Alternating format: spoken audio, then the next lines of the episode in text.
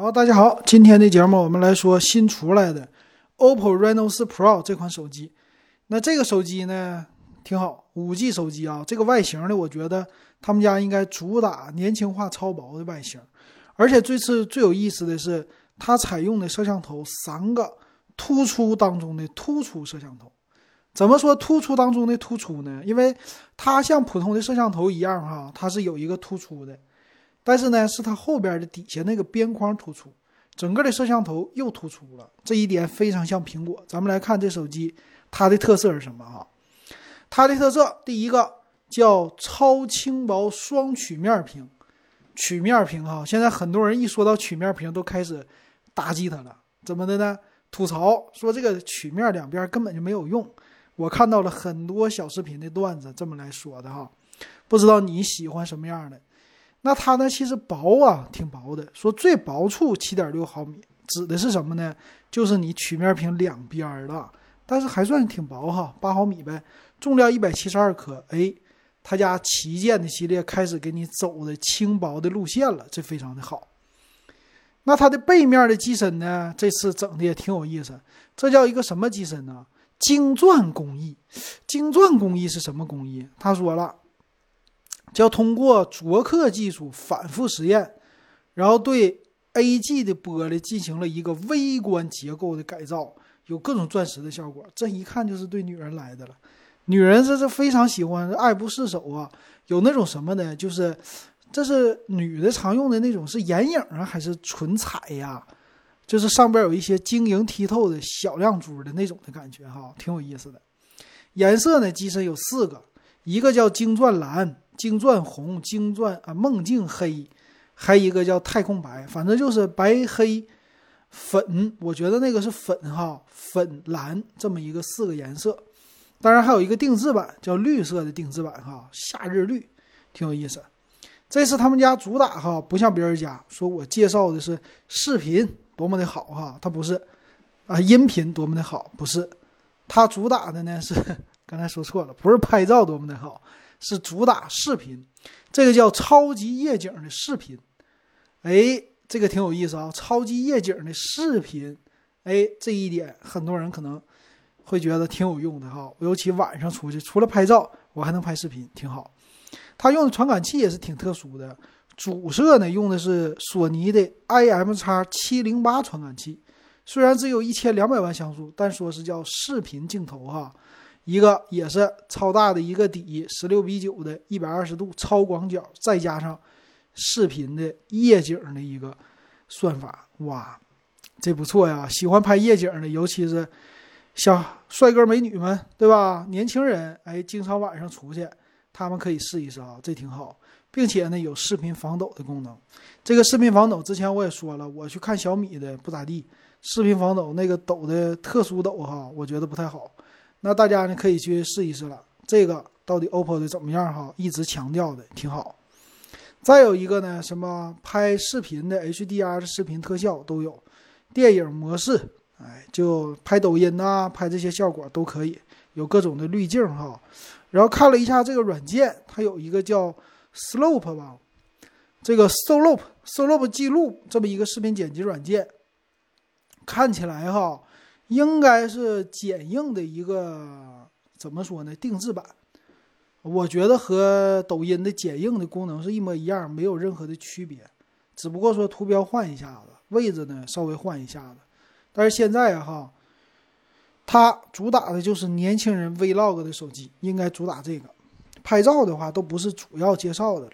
那这几天我也玩剪映了，我觉得剪映那个。整的挺有意思的，大家闲着没事儿拍小视频可以用那个做做剪辑，挺好玩的。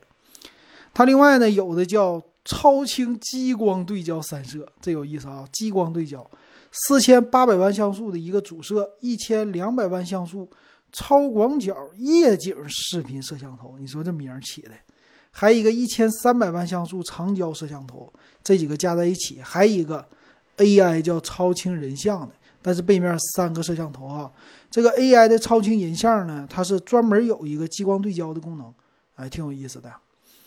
那这个就不用说了，超广角各种拍照的能力啊，主打的就是年轻人各种美。前置呢三千两百万像素自拍，拍出你脸上不化妆的那些噪点儿，全部都有，哎，赶紧修图，对吧？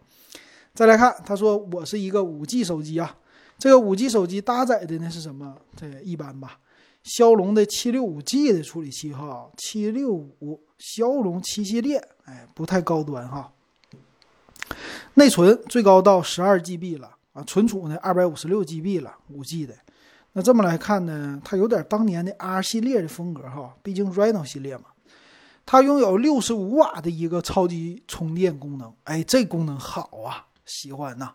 十五分钟充到百分之六十以上，三十六分钟充满，四千毫安的一个电池，不错不错，非常不错哈。还有一个超级省电的功能。再来看这块屏，六点五英寸，九十赫兹的叫高感曲面屏，我感光度嘎嘎好。那左上角呢是有一个叫极点的屏幕，啊不是极点屏幕，摄像头哈只有一个，但是呢它不是 Pro 版，前置摄像头有俩，搞不懂，有意思哈。拥有什么低蓝光啊啥的，这个不用说了，他家的这个屏你相信吧？我觉得什么。之前说魅族屏贼好哈，现在网上也有小段子，但我感觉哈，除了三星之外哈，OPPO、vivo 他们家喜欢用好屏幕，这是他们家的特色。再有一个双扬声器，ColorOS 七点二的一个系统，OK，就这些功能。再来看详细参数吧。详细参数方面，看看啊，机身厚度七点六毫米，重量一百七十二克，好啊，非常好，很适合年轻人。年轻人呢喜欢薄，我其实也喜欢薄，我也是年轻人。这个薄的手机爱不释手，终于回来了，太好了。内存有两种，但是内存呢用的都普通的 LPDDR4X 和 UFS 2.1的，很普通。那八加一二八和十二加二五六，哎，为什么推出这么大的呢？特点就是可以卖高价，哎，这是他们家一贯的特色哈，就不用说了。那这块屏呢是 AMOLED 屏，不是 Super AMOLED 哈，那也行吧。他呢他说了，哎，这这次小字特意说，八加一二八的屏幕来源于三星和京东方两家，哎，都是 AMOLED 屏啊。分辨率二四零零一零八零是没说的，呃，支持 P 三的色域。那个摄像头呢，刚才说过了，主摄是 IMX 五八六的普通的这摄像头哈。那一千两百万像素超广角。加夜景的这个是 IMX 七零八，哎，这个好一些。一千三百万像素的长焦的，没有特意说是谁，但是也 OK 了哈。支持应该是自动对焦呗，而且它应该有那种放大的功能。但我觉得它官方没有说到底是几倍呢？我看看啊，前置三千两百万像素的一个摄像头，这个放大呢，它官方没有说。看来这款手机啊，官方主要介绍的。是它的一个视频拍摄功能，并不是说拍照放大多少倍的功能。但正常来说吧，有一个长焦镜头，至少两倍和五倍是应该有的了，对吧？好，咱们再来看，它有光感屏幕指纹解锁，哎，这一点也不错。就这处理器稍微的弱一些哈，骁龙七六五 G 的处理器，这处理器呢是七纳米的一个工艺了。